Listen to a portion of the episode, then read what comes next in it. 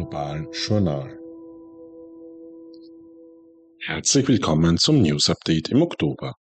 Am Mikrofon begrüßen dich Katharina und Albert. Zu den Meldungen. Afghanistan. Frauen kämpfen für Bildung. Seitdem die radikal-islamischen Taliban die Macht in Afghanistan übernommen haben, hat sich die Lage der Frauen im Land verschlechtert. Besonders hart trifft die Frauen, dass ihnen Bildung weitgehend verboten wurde. Frauen und Mädchen über zwölf Jahren dürfen keine weiterführende Ausbildung in Anspruch nehmen. Das Verbot der Taliban wird mit drakonischen Strafen geahndet. Doch es gibt mutige Menschen, die sich dem Verbot widersetzen. Im Geheimen organisieren sie Ausbildungsmöglichkeiten für Frauen und Mädchen. Die geheimen Ausbildungsstätten Afghanistans sind auch Thema eines kurzen Dokumentarfilms bei der Biennale in Venedig. Der Film zeigt, dass die Frauen die Hoffnung nicht aufgegeben haben und weiterkämpfen. Denn der Kampf um Bildung ist schlussendlich auch ein Kampf für die Menschenrechte allgemein. Ägypten. Jüdische Gemeinde feiert Neujahr. Die jüdische Gemeinde feierte zum ersten Mal seit 70 Jahren Rosh Hashanah, das jüdische Neujahr. Die Feier fand in der Heliopolis-Synagoge in Kairo statt. In den vergangenen Jahren hatte die Regierung unter Präsident al-Sisi eine Reihe von positiven Akzenten gegenüber den religiösen Minderheiten im Land gesetzt. Im Jahr 2018 wurden beispielsweise 1,2 Milliarden ägyptische Pfund zugesagt. Mit dieser Summe sollen die religiösen und kulturellen Stätten der jüdischen Gemeinde renoviert und erhalten werden.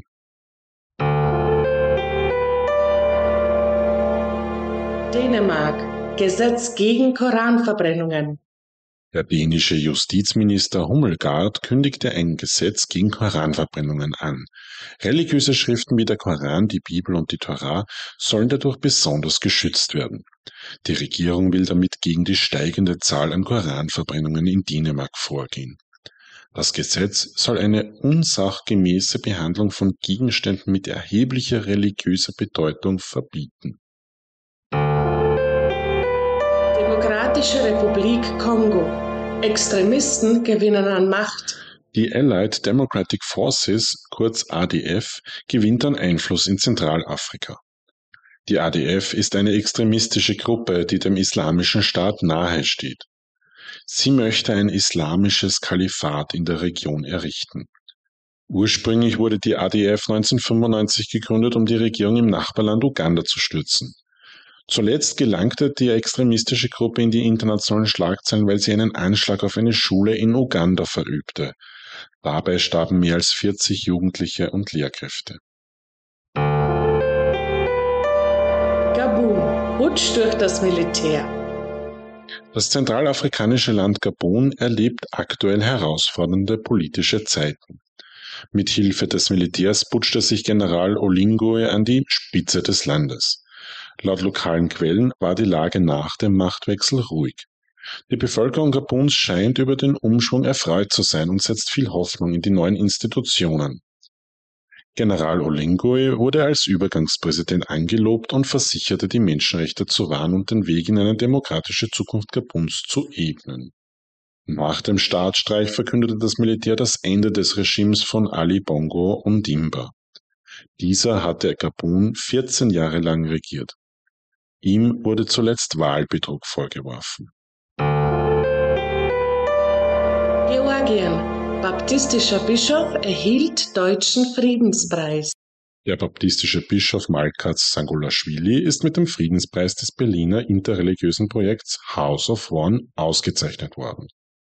Er wurde für seine Friedensarbeit zwischen den georgischen Religionsgemeinschaften geehrt. Beispielsweise wurden durch seine Bemühungen eine Synagoge und eine Moschee errichtet. Beide finden Platz unter dem Dach der baptistischen Friedenskathedrale in der georgischen Hauptstadt Tiflis. Dabei legt er Wert darauf, dass die Moschee von jüdischer und die Synagoge von muslimischer Seite finanziert wird. Auf solche unkonventionellen Maßnahmen greift Bischof Songolashvili im Rahmen seiner Friedensarbeit gerne zurück. In seiner Dankesrede verurteilte er die Diskriminierung und Verfolgung religiöser, sexueller und anderer Minderheiten, auch durch Christen. Die Amtsbezeichnung Bischof ist für baptistische Theologen ungewöhnlich.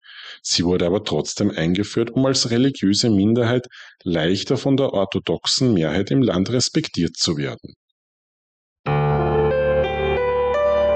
Israel. Sorge um Menschenrechte. Im Rahmen des Aachener Friedenspreises 2023 äußerte sich das Hilfswerk Miseria besorgt über die Menschenrechtssituation in Israel. Wer in Israel demonstriere, könne willkürlich verhaftet und systematisch schikaniert werden. Kamerun. Islamistische Angriffe im Norden des Landes. Im äußersten Norden Kameruns sind christliche Gemeinden auf dem Land regelmäßig islamistischer Gewalt ausgesetzt. Das Gebiet grenzt an den Nordosten Nigerias, wo sich der Stützpunkt der extremistischen Boko Haram befindet. Im heurigen Jahr gab es bereits mindestens sechs Angriffe auf Kirchen, bei denen drei Christen starben.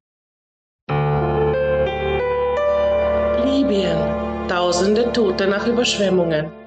In der libyschen Stadt Derna sind nach schweren Überschwemmungen über 5000 Menschen ums Leben gekommen.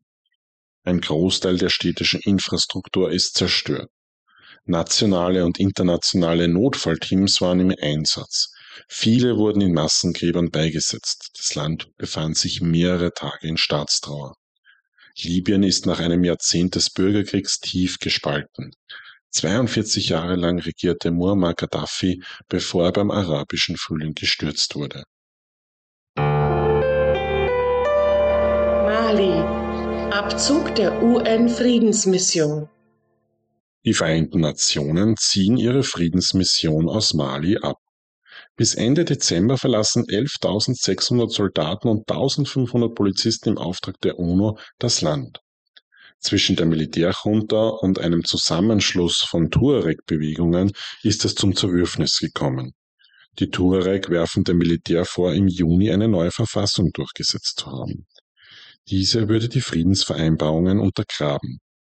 Teile des Landes werden seit 2012 von verschiedenen Gruppen kontrolliert. Jede Gruppe vertritt andere Interessen. Um das Land zu stabilisieren und die Zivilbevölkerung zu schützen, wurde die Friedensmission 2013 vom UNO-Sicherheitsrat ursprünglich ins Leben gerufen. Myanmar. UN-Diplomaten fordern Rechte für Rohingya ein. Die muslimische Minderheit der Rohingya erleidet entsetzliche Gräueltaten durch das Militär. Der Sonderberichterstatter für Menschenrechte in Myanmar Thomas Andrews kritisierte, dass die Weltgemeinschaft es nicht schafft, den Militärs in Myanmar Geld, Waffen und Legitimität zu verweigern. UN-Menschenrechtskommissar Volker Türk verlangte, dass mehr getan werden müsse, um das Militär für seine wiederholten Verfolgungskampagnen gegen die Rohingya zur Rechenschaft zu ziehen. Auch für humanitäre Hilfe brauche es mehr Unterstützung. Nicaragua. Jesuitenorden für illegal erklärt. Der Konflikt zwischen der römisch-katholischen Kirche und den nicaraguanischen Behörden eskaliert weiter. Die Regierung hat jetzt den Jesuitenorden im Land für illegal erklärt und angeordnet, dass das gesamte Eigentum des Ordens beschlagnahmt wird. Die von den Jesuiten geleitete Universität wurde von Präsident Ortega als Zentrum des Terrorismus bezeichnet. In einer ersten Stellungnahme warf der Orden den Behörden Amtsmissbrauch und Willkür vor. Vietnam. Menschenrechtsaktivist freigelassen. Gute Nachrichten aus dem Südosten Asiens. Der vietnamesische Menschenrechtler Nguyen Bac Truyen wurde aus dem Gefängnis entlassen. Mit diplomatischer Unterstützung aus Deutschland konnte die frühzeitige Entlassung erwirkt werden. Trujan befindet sich mit seiner Frau nun in Berlin.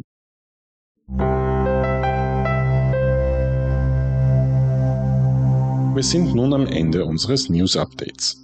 Wenn ihr Fragen oder Anregungen habt, schreibt uns gerne eine E-Mail an podcast.destination-friede.com. Servus und liebe Grüße aus unserer Redaktion in Wien.